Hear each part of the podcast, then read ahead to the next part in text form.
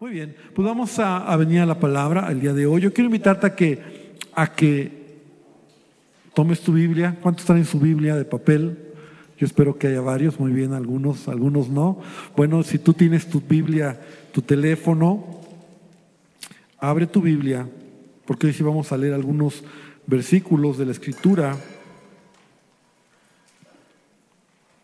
Déjenme ver cómo está aquí.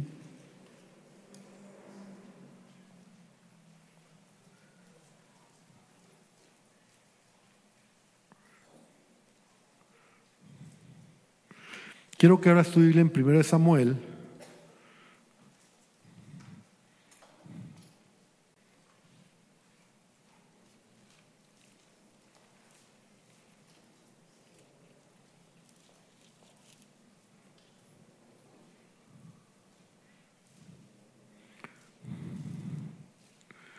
Bueno, vamos a ir leyendo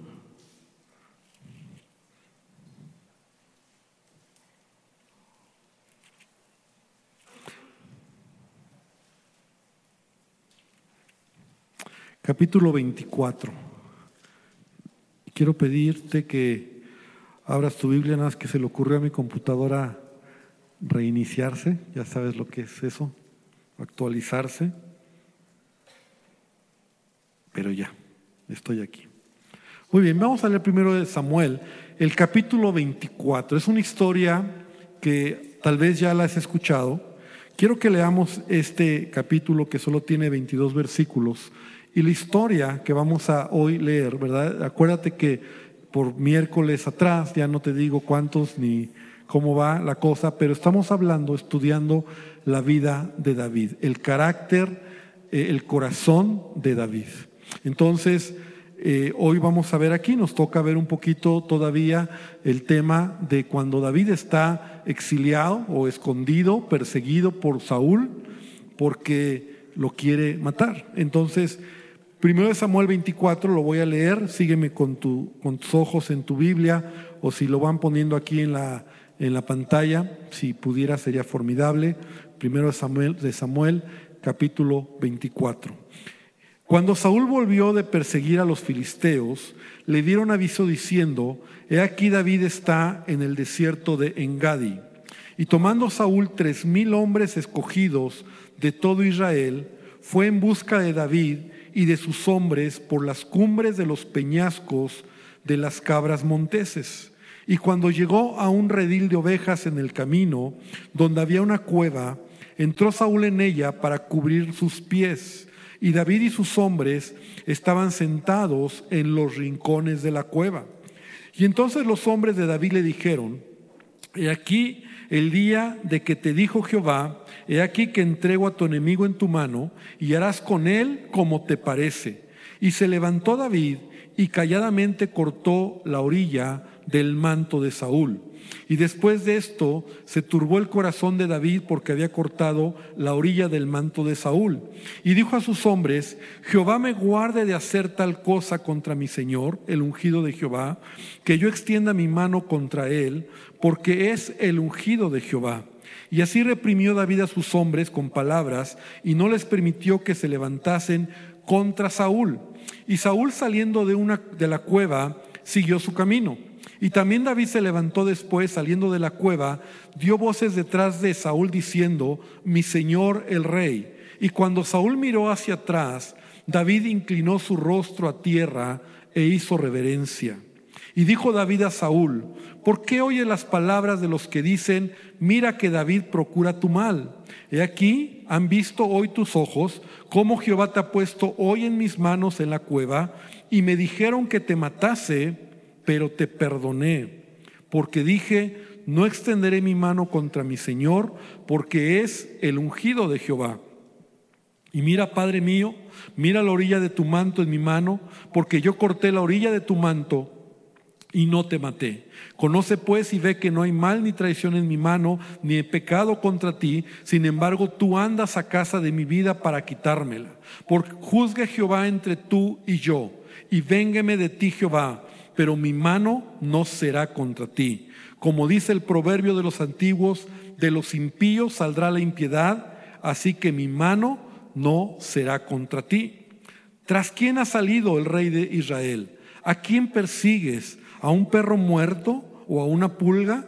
Jehová pues será juez, y él juzgará entre tú y yo, y él vea y sustente mi causa, y me defienda de tu mano. Y aconteció que cuando David acabó de decir estas palabras a Saúl, Saúl dijo, ¿no es esta la voz tuya, hijo mío David? Y alzó Saúl su voz y lloró. Y dijo a David, más justo eres tú que yo, que me has pagado con bien, habiéndote yo pagado con mal.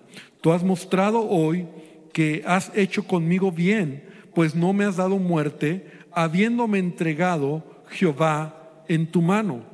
Porque ¿quién hallará a sus enemigos y lo dejará ir sano y salvo? Jehová te pague con bien por lo que en este día has hecho conmigo. Y ahora, como yo entiendo que tú has de reinar y que el reino de Israel ha de ser en tu mano firme y estable, Júrame pues ahora por Jehová, que no destruirás mi descendencia después de mí, ni borrarás mi nombre de la casa de mi padre. Y entonces David juró a Saúl, y se fue Saúl a su casa, y David y sus hombres subieron al lugar fuerte. Qué historia tan interesante. La realidad es que cada uno de los, de los aspectos que nosotros hemos estado estudiando de David, podemos ver el corazón de este, de este joven y la manera en que él ha actuado en cuanto a, agradar al Señor. Y sabes, gran parte de la formación que David tuvo en su vida fue huyendo de Saúl. O sea, los años o los mejores años de formación en la vida de David fue cuando él se estaba escondiendo de Saúl. Y dice la Biblia, aquí ya lo vimos otra vez, ¿verdad? Porque ya lo hemos visto, lo hemos leído eh, versículos atrás. Él se escondía en las cuevas, en el desierto, en el bosque, en lugares fuertes, en todo lugar que pudiera servir de refugio. David estaba huyendo de Saúl y aún vemos cómo Saúl se convirtió en un en un perseguidor despiadado de, David, dice primero Samuel 23, 14, aquí un poquito antes, en la última parte, dice, y lo buscaba Saúl todos los días, pero Dios no lo entregó en sus manos. Y esa expresión, claro que es una expresión que habla de, de la insistencia de Saúl, o sea, todos los días. Saúl estaba buscando a David. Y en este, en este capítulo, en el versículo 2, en el capítulo 24, dice que en esta ocasión tomó a tres mil soldados, tres mil hombres escogidos de todo Israel. Ahora quiero que veas la locura de Saúl, la comparación y lo que Saúl está decidido a hacer, ¿verdad? Tomó a tres mil soldados. David, por lo mucho, ya había tenido, había formado un ejército algunos dicen que eran entre 400 y 600 hombres. La realidad es que no se compara. Eran tres mil soldados escogidos, tres mil hombres escogidos para buscar a Saúl. Y dice que lo fueron a buscar en los peñascos donde caminan las cabras monteses. O sea, yo no sé si tú has visto esos documentales donde están las cabras monteses, ¿no? En los peñascos. Ahora, eh, eran lugares donde David, solo David, ¿verdad? Tenía que ir, llegar para esconderse, para evitar que Saúl lo encontrara, que Saúl llegara, que le diera chance a David de poder escapar, de poder huir. Pero todo esto, recordemos que, como te decía, está formando el carácter de David. Y a veces, hermano, a nosotros como hijos de Dios, como cristianos, Dios también está cambiando, Dios está formando, perdón, nuestro, nuestro carácter. Y a veces Él nos lleva por lugares difíciles. El problema es que a veces nuestra mentalidad es una mentalidad de decir, a veces, ¿verdad? No en todos los casos, pero muchas veces, cuando tenemos problemas, cuando estamos en desierto, cuando hay dificultades, vamos a Dios y le decimos, Señor, ¿qué no me amas? Señor, ¿por qué a mí me pasa esto? Señor, ¿qué está sucediendo en mi vida? La realidad es que los problemas y las pruebas son parte de la formación que Dios está trayendo a nuestras vidas. ¿Cuántos dicen amén? No nos gusta, no queremos pasar esos momentos. ¿Quién quiere pasar momentos difíciles? Nadie. Pero la realidad es que el propósito de las pruebas, porque David está siendo probado, como lo vamos a ver más adelante, el propósito de las pruebas en nuestra vida es forjar, formar nuestro carácter. Ese es el propósito. Entonces, Dios nos lleva por momentos difíciles, por pruebas que ya lo he hablado en otra ocasión, ¿verdad? Una cosa es una prueba que Dios permite, otra cosa es que tú te metes y tomas malas decisiones, ¿no? Es, es totalmente diferente. Pero cuando realmente tú estás en una prueba, en una situación donde no eres tú como el responsable de aquella situación. O sea, David no era responsable. David está siendo perseguido por un loco, ¿no? Por un rey que está mal, que, es inseguro, que tiene problemas de personalidad. Y, David no ha hecho nada, pero tiene que huir porque de otra manera lo va a matar Saúl. Las pruebas, o sea, Dios permite pruebas en nuestra vida en donde a veces te encuentras en situaciones que incluso son injustas que incluso a veces son situaciones donde tú no has hecho nada, ¿verdad? Pero esas son pruebas.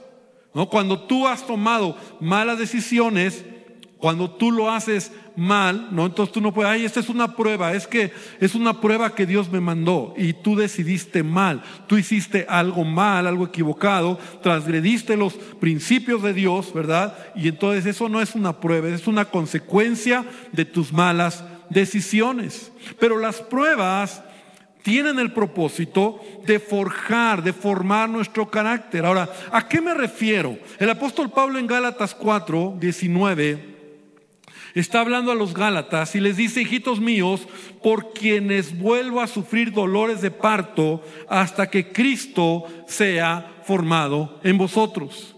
Y para mí esta escritura refleja lo que te estoy diciendo. O sea, el propósito de la prueba es que Cristo sea formado en tu vida. Es decir, que tú respondas y que tú actúes y seas más como Cristo. Ese es el propósito. El apóstol Pablo también en Efesios 3:17 dice, para que habite Cristo, habite Cristo por la fe en vuestros corazones, a fin de que arraigados y cimentados en amor, seis plenamente capaces de comprender con todos los santos cuál sea la anchura, la,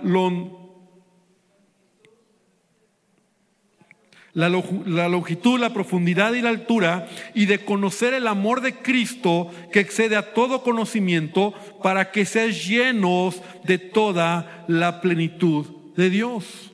Entonces, que Cristo habite en tu vida, que seas, que, que, que seamos formados.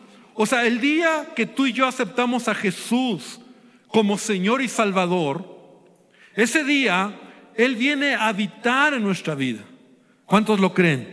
¿Verdad? Por medio del Espíritu Santo, Él mora en nuestras vidas, pero hay un proceso que la única manera en que Él quiere formar a Cristo en tu vida es, o que seas lleno de la plenitud de Dios, que seas como Cristo, es a través de las pruebas. Es ahí donde Él quiere que tú puedas reflejar en tus acciones, en la manera en que actúas o tu comportamiento o en la manera en que hablas a Cristo. Y, y la palabra prueba, ¿verdad? En sí misma encierra el entender cómo es el asunto, ¿no?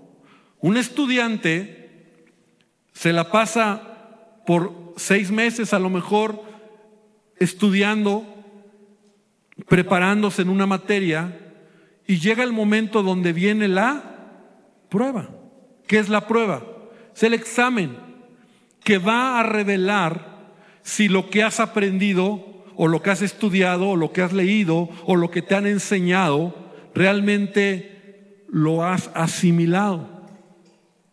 Y entonces cuando viene la prueba, el maestro dice, ok, viene el examen, y para muchos a veces escrito o es oral, pero entonces el maestro simplemente te da el examen, estás en examen, estás en prueba y esa calificación, en cierta manera, va a revelar lo que tú asimilaste durante esos seis meses o, el tiempo que sea.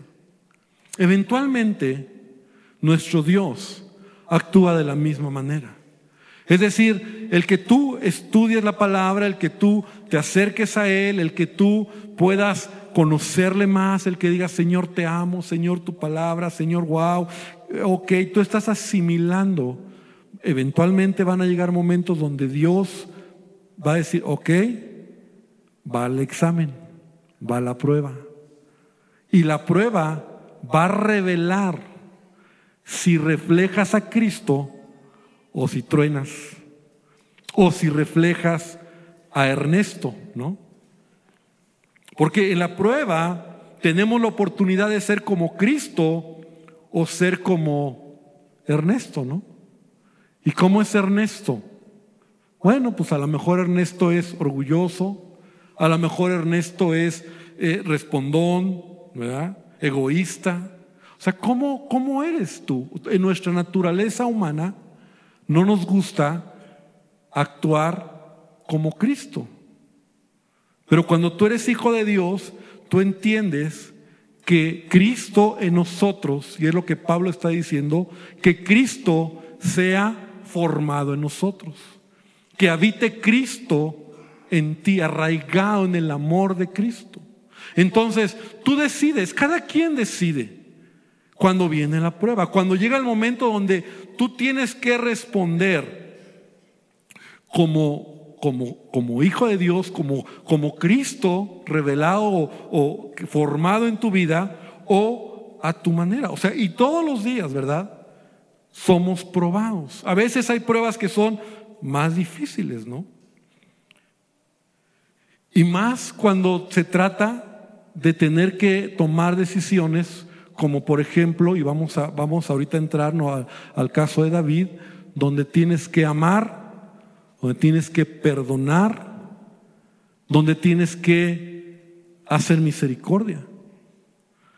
Porque ahí tú es donde tú tomas la decisión. Como pastor muchas veces a mí me ha tocado, ¿verdad? El, el, oír testimonios o estar en medio de esas situaciones donde donde la gente dice, no, a un lado, a un lado Dios, aquí a Dios no lo metemos, aquí Dios nada que ver, ¿no? Así como que Cristo nada que ver, ¿no? Aquí se va a ver quién soy yo. Entonces esa persona que se dice cristiano está reprobando la prueba. Está reprobando la prueba. No está aprobando el examen. Pudiera ser algo sencillo pero vamos a ver que Dios en todo tiene un propósito. Has escuchado esta escritura y por el tiempo no nos metemos a ella cuando dice que tú y yo somos como barro en las manos de Dios, el alfarero.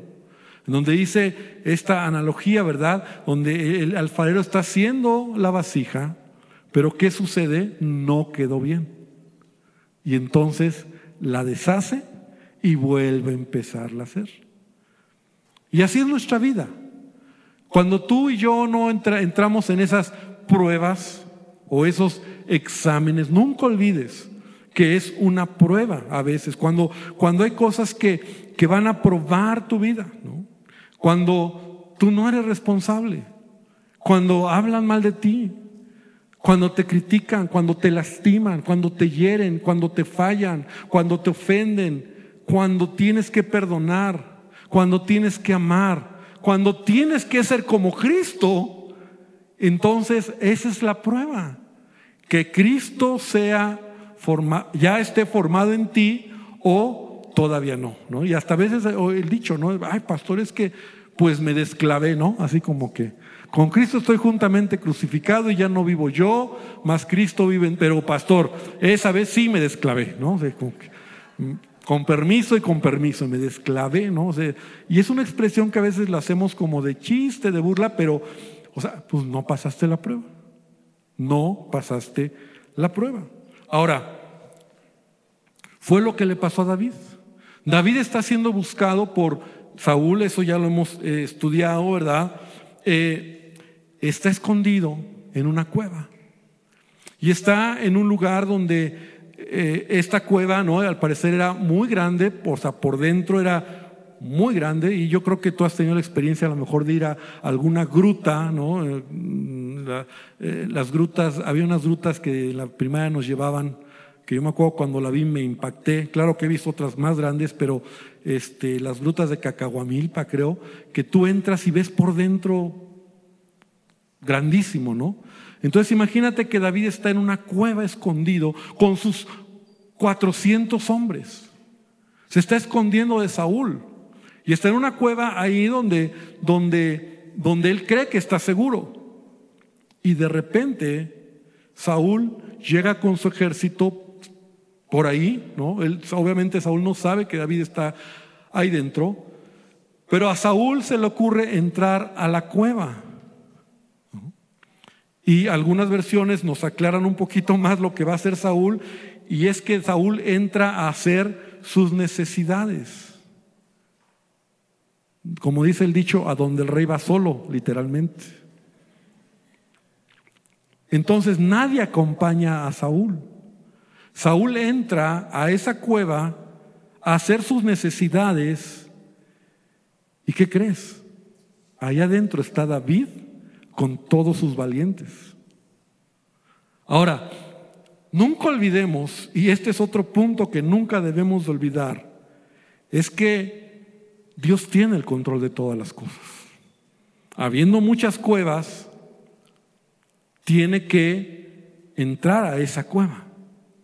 Esta región de Engadi, donde se cree que David, claro, es un lugar que hoy eh, algunos cuando vamos, hemos ido a Jerusalén, a Israel, hemos llegado a este lugar y entonces tú ves, tú ves a lo lejos, ¿verdad? Eh, el lugar donde te dicen que por ahí hay muchas cuevas. O sea, no es una cueva, son como muchos hoyos, está el, desierto, ¿verdad? Está en el desierto, ahí hay un, un lugar donde hay una, una fuente de agua. Entonces, habiendo muchas cuevas, habiendo muchos lugares donde podría Saúl entrar a hacer sus necesidades, él entra a la cueva donde David está escondido. Y está vulnerable Saúl. O sea, más vulnerable no puede estar, ¿me entiendes? No tengo que explicarlo. Más vulnerable no puede estar David, Saúl. Inmediatamente sus, sus, sus valientes, sus, sus, amigos, ¿no? Eh, que están escondidos con David, cuando ven la escena, le dicen a David, Jehová te entregó a tu enemigo en tu mano, mátalo. O sea, es el momento justo, es el momento, la oportunidad, no, no podría existir mejor momento para que David se vengara, se desquitara ¿no? De, de, Saúl, de todo lo que él había hecho, de todo lo que él había dicho. Y, David yo creo estaba cansado porque eh, si puedes leer detenidamente desde el capítulo 20 o 19 de, de Samuel, Ves a un David que está yendo de un lado a otro. Ya vimos la última vez que, que aún estuvo escondido en diferentes lugares. Fue con el, con el sumo sacerdote por causa de David. Saúl mató al sumo sacerdote, a Imelec y a toda su familia, a toda la familia sacerdotal. O sea, Saúl estaba mal, estaba loco. Y, y David se entera y le duele en su corazón que por su culpa, porque llegó a pedir ayuda al sacerdote y le dio alimento cuando le dio los panes de la proposición, ¿verdad? del templo. Eh, y, mismo mi le dice, ¿por qué vienes? Me, vas a meter en un aprieto. Si Saúl se entera, me va a venir y me va a matar. Pues se enteró Saúl y así fue. Fue y mató a Imelec y a todos los sacerdotes, a la familia sacerdotal. Entonces, es el momento donde David tiene la oportunidad para vengarse. Es el momento donde David tiene la oportunidad de desquitarse. Y, la palabra o el consejo de los amigos, de los valientes es, mátalo. Jehová te lo ha puesto, ya está puesto. Ahora, ¿qué quiero enseñarte en esto? Yo sé que esa historia la hemos leído en algún momento. La enseñanza es esta. Todos en algún momento vamos a tener frente a nosotros a la persona que nos ha dañado y la oportunidad de vengarnos. La vida es así. Todos. Nunca se me va a olvidar que cuando yo trabajaba en la empresa donde estaba y te he platicado algunos, algunas cosas que aprendí buenas de el que era mi jefe, ¿no? Y muy malas también, que esas no las aprendí, pero me impactaba su manera de ser. Y él tenía una posición, él era creo que subdirector en ese tiempo, cuando yo escuché lo que él dijo. Y tú sabes cómo es una empresa, ¿no? Que a veces los pleitos, los líos, los, encontronazos, ¿no? Entre, entre áreas hay, entre directores o entre subdirectores, entre áreas y que sistemas con, con el área de ventas, con el área de, de, de cobranza y almacén y todos se están agarrando. y, pero mi jefe tenía un dicho que decía, cuando alguien venía y lo perjudicaba, ¿no? De alguna manera por, por cuestiones laborales, ¿no? Lo perjudicaba o perjudicaba el área donde él estaba, ¿no? Y él decía, pero un día lo voy a tener enfrente y lo voy a destruir. Así decía. Un día lo voy a tener enfrente y lo voy a destruir. Y yo decía, ay, hermano, pasaban los meses, incluso años, y esa persona lo tenía enfrente, tenía la oportunidad, y ¿sabes lo que hacía? Lo destruía. Lo destruía. O sea, se vengaba de lo que a él en su momento le hicieron. Y yo no sé, hermano, pero así sucede en la vida. Y yo recuerdo también ahí mismo, cuando yo entré a trabajar a esa empresa de seguros, yo me acuerdo que era nuevo y no conocía mucho de mucho del sistema. Yo entré en el área de cobranza y yo recuerdo que cuando yo entré, pues no sabía mucho y no sabía mucho de seguros tampoco. Es un lenguaje que hay que aprender, ¿no? Todo el tema de seguros.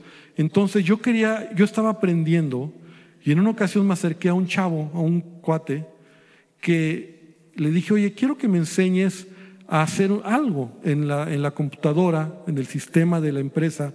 Quiero que me enseñes porque no lo sé hacer, no lo entiendo, le dije. ¿Sabes? Me volteó, así mala onda, me volteó y me dijo, ¿sabes qué? Busca a alguien más porque yo no te voy a decir cómo lo tienes que hacer. Aprende tú. A mí me costó aprender, a ti que te cuesta aprender. Así me respondió. Obviamente, pues yo dije, cha, qué mala onda, ¿no? Pasaron los años. ¿Y qué crees que pasó? Un día lo tuve enfrente. Un día tuve la oportunidad, yo fui avanzando los años, yo fui creciendo y al final yo estaba en el corporativo, en, la compañía, en el área de cobranzas, y entonces yo fui a supervisar una sucursal y él era el gerente de esa sucursal.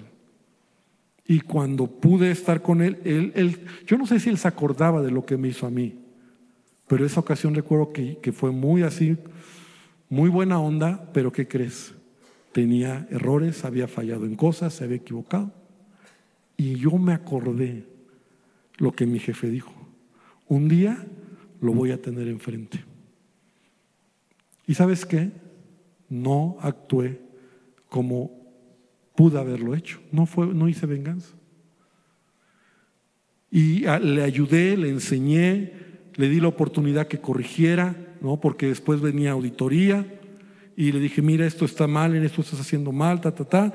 Ya no recuerdo bien, ya pasaron muchos años, pero al final él corrigió lo que estaba mal. Ya después en el tiempo pasaron algunos años y lo liquidaron, pero ya no tuve nada que ver ahí yo.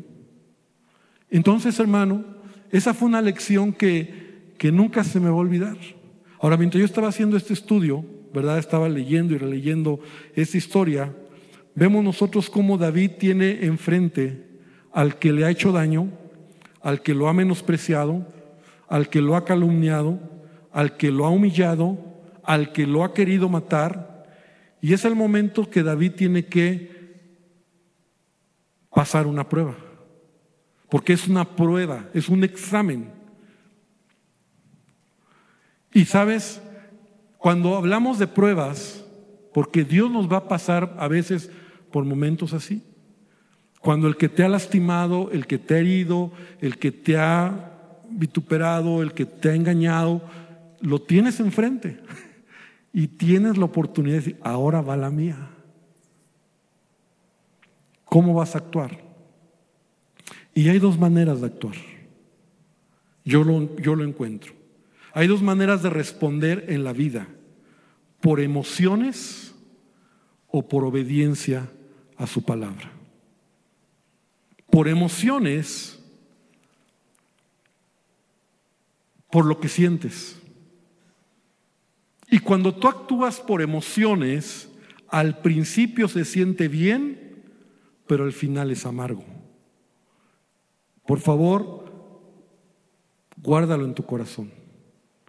El 70%, escucha bien esta estadística, el 70% de la gente que está en la cárcel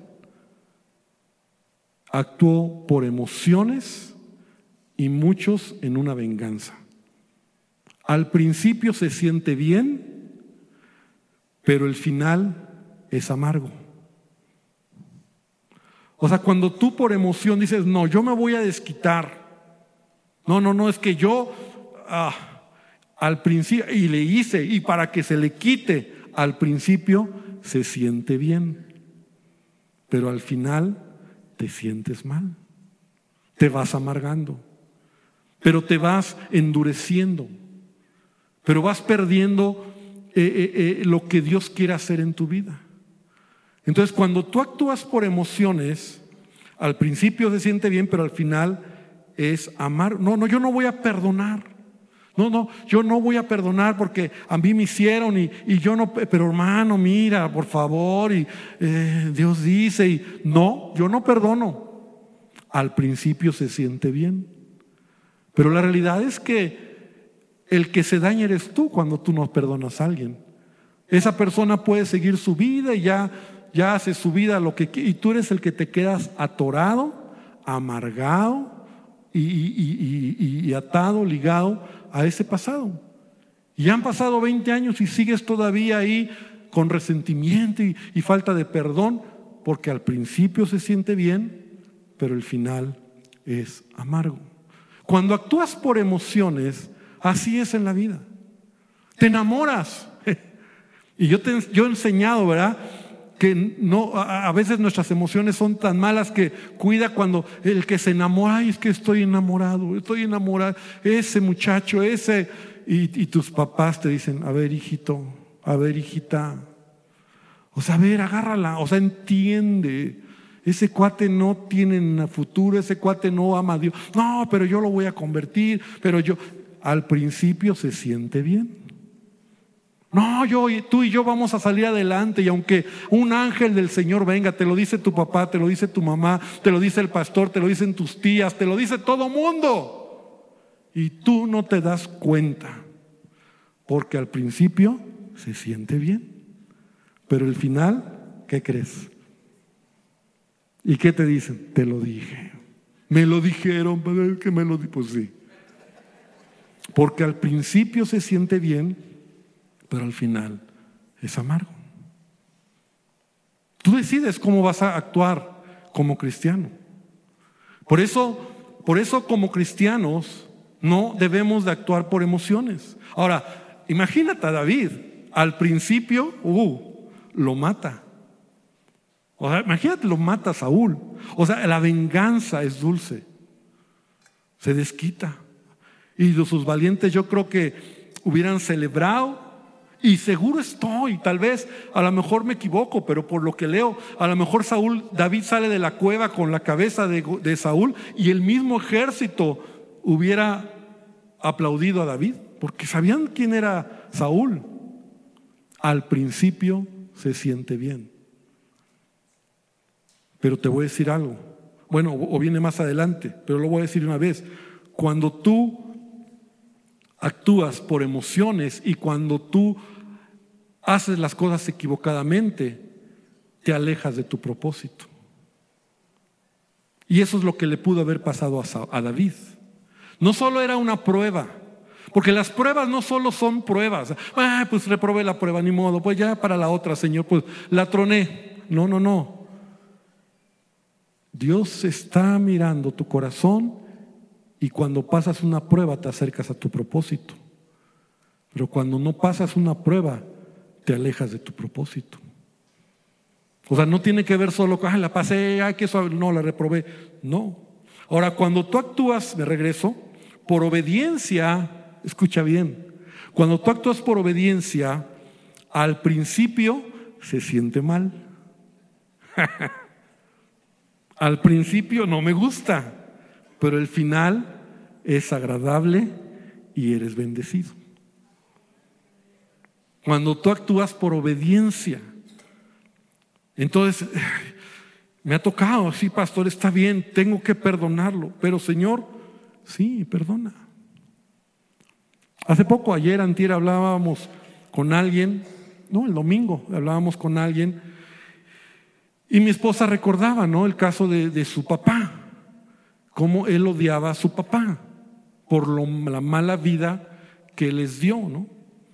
Y ella lo ha platicado aquí, ¿no? Ella lo odiaba porque era un hombre malo, muy malo, le había golpeado a su madre, y borracho, y una vida sin Cristo, obviamente, y él odiaba a su papá. Él más allá, él decía, ella decía, yo si pudiera lo mataba, pero si lo mato me voy al infierno. Entonces, ella odiaba a su padre.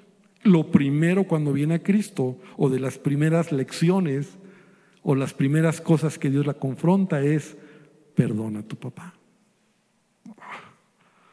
O sea, a todos los perdono menos a mi papá. Perdona a tu papá. Al principio se siente mal. Porque dices, es injusto. Bueno, Señor, lo perdono, pero, pero que no le vaya bien. Yo lo perdono, pero ojalá y pague todo el mal que hizo. Porque el mal que hizo fue mucho. Y luego eh, Dios le dice, ahora predícale. Ah, o sea, y que se vaya al cielo. Es que es así. Al principio se siente mal, pero luego el final es bendecido.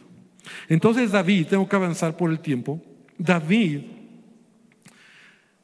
¿cómo actuó? ¿Por emociones o por obediencia. David está en una prueba. David está enfrente de un examen donde está Dios ahí como el, como el maestro, ¿verdad? Como el rector, mirando a ver qué va a suceder. Claro, Dios, quiero que me entienda, Dios, Dios lo sabe, pero Dios está ahí mirando qué va a hacer David.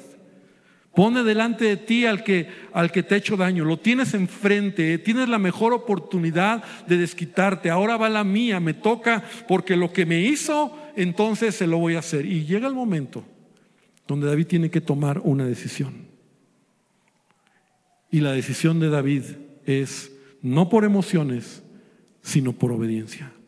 Y entonces él decide hacer la voluntad de Dios. Ahora, David lo sabía en su corazón. Mira, yo estaba leyendo porque Levítico 19, 18, abre Levítico 19, 18, o sea, en la ley no, porque hoy, ay, pues ojo por ojo y diente por diente, pastor. Entonces, pues ahí va, ¿no?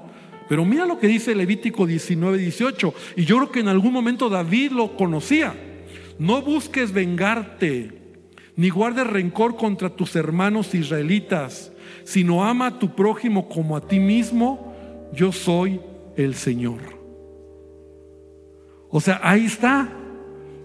Que tú le acomodes a veces y diga, bueno, es que Dios dice, ¿no? Que mí es la venganza y yo soy el instrumento del Señor, ¿no? O sea, que tú le busques a tu manera ya es otra cosa. Mira lo que dice Proverbios 24, 29. No digas como me hizo, así le haré. Daré el pago al hombre según su obra. O sea, no digas eso, no digas como ah, me voy a vengar.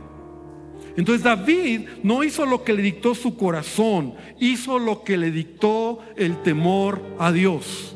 David hizo lo que le dictó la obediencia a la palabra. David hizo lo que tenía que hacer, aunque al principio duele, aunque parezcas, parezcas tonto. Claro, porque es lo que te dicen, ¿verdad? Eres un tonto. Y no te vas a desquitar y no te vas a vengar. Ah, pues qué tonto eres. Y al principio se siente mal, porque no es fácil, hermano. No lo es, claro que no. O sea, como te digo, hay, pruebas que son fáciles, pero hay pruebas que, que, Dios nos lleva a veces para madurar en donde... Ah, y, te cuesta trabajo al que te falló, al que te defraudó, al que te robó, al que te mintió, al que, al que, al, no sé.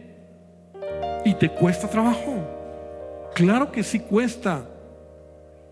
Pero tú, tú cada vez que entras en un momento así, no olvides esta enseñanza.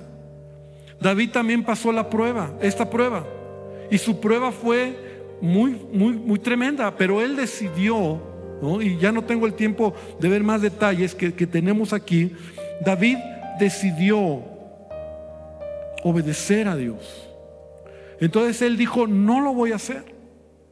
Aún dice que cortó el borde del manto de Saúl no. Algunos dicen que no solo hizo sus necesidades, que tal vez se quedó dormido, otros dicen que Saúl pues entró ahí y tal vez dejó en algún lugar su manto real o su capa real y, se fue a otro lado a hacer sus necesidades, no lo sé. El punto es que David tuvo la oportunidad de cortar un pedacito de, la capa de, de Saúl para decirle, mira, papá, mira, padre mío, mira, Saúl, sea, tuve la oportunidad, pero no lo hice. A mí me sorprende un versículo que dice aquí, en el versículo número 13, como dice el proverbio, David le está diciendo a Saúl esto, como dice el proverbio de los antiguos, de los impíos saldrá la impiedad, así que mi mano no será contra ti. O sea, aquí le está diciendo todo a Saúl, no somos iguales. O sea, yo no voy a hacer algo que que, no soy así. Yo no soy así. Es como ese ejemplo, ¿verdad? De ese hombre, de esa persona que es un, es un ejemplo, pero de esa persona que, que ve a un escorpión que se está hundiendo y lo toma para, para salvar, sacarlo del agua y lo toma y lo saca y cuando lo deja en la tierra el escorpión lo pica. Y él todo dice, pues qué tonto eres. Si tú sabes que el escorpión te pica.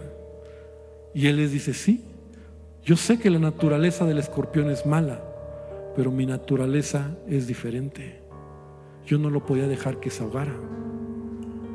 ¿Me explico? Entonces a lo mejor es un ejemplo que dices, bueno, no, pero, pero si Cristo está en nosotros, hasta que Cristo se ha formado en nosotros. Entonces, si Cristo está en ti y está siendo formado en tu vida, tú tienes que transpirar a Cristo. Tú tienes que ser como Cristo. O sea, se trata de reflejar a Cristo en nuestra vida diaria, actuar como Cristo. De tal manera que ese es el propósito de Dios en nuestra vida. Y las pruebas te llevan a eso. yo soy muy cristiano, pastor. Yo adoro al Señor. Yo, yo vengo a la iglesia. Yo, yo hago todo. Doy mis ofrendas, diezmos, todo. Yo, sí. Cuando viene la prueba es cuando vemos si realmente tú eres como Cristo. Solo ahí. Y ahí es donde solo Dios va a decir, bien. Y cuando tú pasas la prueba, te acercas a tu propósito. David está cerca de su propósito.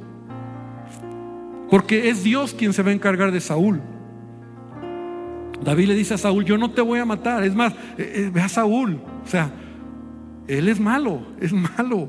Porque más adelante vuelve otra vez a quererlo matar. Es malo, pero se pone a llorar y hace un pacto con él y le dice, hijo mío. Y, o sea, pero, pero, pero el corazón de Saúl es malo. La pregunta esta noche es, ¿cuál es, cuál es tu naturaleza? ¿La de Cristo? ¿Cristo en nosotros, la esperanza de gloria? Hasta que Cristo sea formado en nosotros, cimentados en Cristo, o medio medio. Porque finalmente cada uno vamos a decidir. Nunca olvides cuando tengas delante de ti a alguien que tienes la oportunidad de destruirlo, puedes actuar como Cristo o puedes actuar como eres. Y la venganza al principio se siente bien, pero el final es amargo. Sé libre, perdona, ama, déjalo al Señor. Termino con esta escritura de Romanos 12, 19 y la he leído y la conocemos. No os venguéis vosotros mismos, amados míos, sino dejad lugar a la ira de Dios, porque escrito está, mía es la venganza, yo pagaré, dice el Señor. Así que si tu enemigo tuviere hambre, dale de comer, si tuviere sed, dale de beber, pues haciendo esto, ascuas de fuego amontonará sobre su cabeza. Esa palabra ascuas de fuego significa, en otras versiones dice, harás que se avergüence de su conducta, harás que le arda la cara de vergüenza. ¿no? Yo creo que este amigo, esta persona que te platico del trabajo, yo creo que él se acordaba de lo grosero que fue conmigo y él se sentía avergonzado. Yo no estoy igual. Y al final yo creo que él dijo, híjole, porque en verdad, y no lo digo, yo tenía la autoridad de decir que lo corran. Y no lo hice, lo ayudé. Pero me pudo haber desquitado. Y era peor que lo que él a mí me hizo. Pero no lo hice. No seas vencido de lo malo, sino vence con el bien el mal. Señor, esta noche estamos aquí, Dios, para aprender tu palabra. Para aprender, Señor, de hombres como David, que hasta momentos, Señor, podemos tener mucho que aprender, mucho que meditar de, de su vida, de su carácter por eso vamos ampliando nuestra visión de, entender que es un hombre conforme a tu corazón, no solo porque era un adorador, no solo porque te amaba, sino porque Él realmente hacía tu voluntad. Y yo te pido que tú nos ayudes. Queremos avanzar en nuestra vida como hijos tuyos. Sí, hay momentos donde pasaremos pruebas. Hay momentos, Señor, donde pasaremos momentos difíciles, donde la gente va a vituperar, va a hablar mal de nosotros, nos va, nos va a fallar, nos va a decepcionar. Hay momentos donde a lo mejor haya mayor dolor. Pero Dios, ¿qué haremos en ese momento? ¿Cómo actuaremos, Padre? Que podamos aprender y entender que a veces tú lo permites para probar nuestro corazón, para que nosotros mismos podamos ver cuánto de Cristo hay en nosotros. No hay que gloriarnos cuando pasamos una prueba, porque somos siervos inútiles, porque hacemos lo que teníamos que hacer. Y aún si lo hacemos bien, es porque Cristo está en nosotros es porque hay más de Cristo que de nosotros. Ayúdanos, Señor, a entender que la vida no se trata de actuar por emociones, ni de responder por emociones, sino por obediencia. Por obediencia a tu palabra y por lo que tú nos pides. Señor, te pido que tú traigas a nuestros corazones esta convicción y aun si hoy hay alguien que viene por primera vez, a lo mejor tú estás escuchando, estás escuchando esta palabra. Yo te digo, Jesús te ama y Jesús desea entrar a tu corazón y Jesús desea tomar el control de tu vida y Él quiere formar, formar en ti a Él. Él quiere hacer una obra hermosa. Él quiere hacerlo. Así que deja que Él entre y dile, Jesús, entra a mi corazón. Jesús, te necesito. Yo he actuado mucho a mi manera. Lo he hecho toda mi vida pero hoy yo te digo, toma mi corazón y ayúdame a conocerte, que pueda ser como tú. Bendícenos, Señor, y gracias por este tiempo, en el nombre poderoso de Jesús.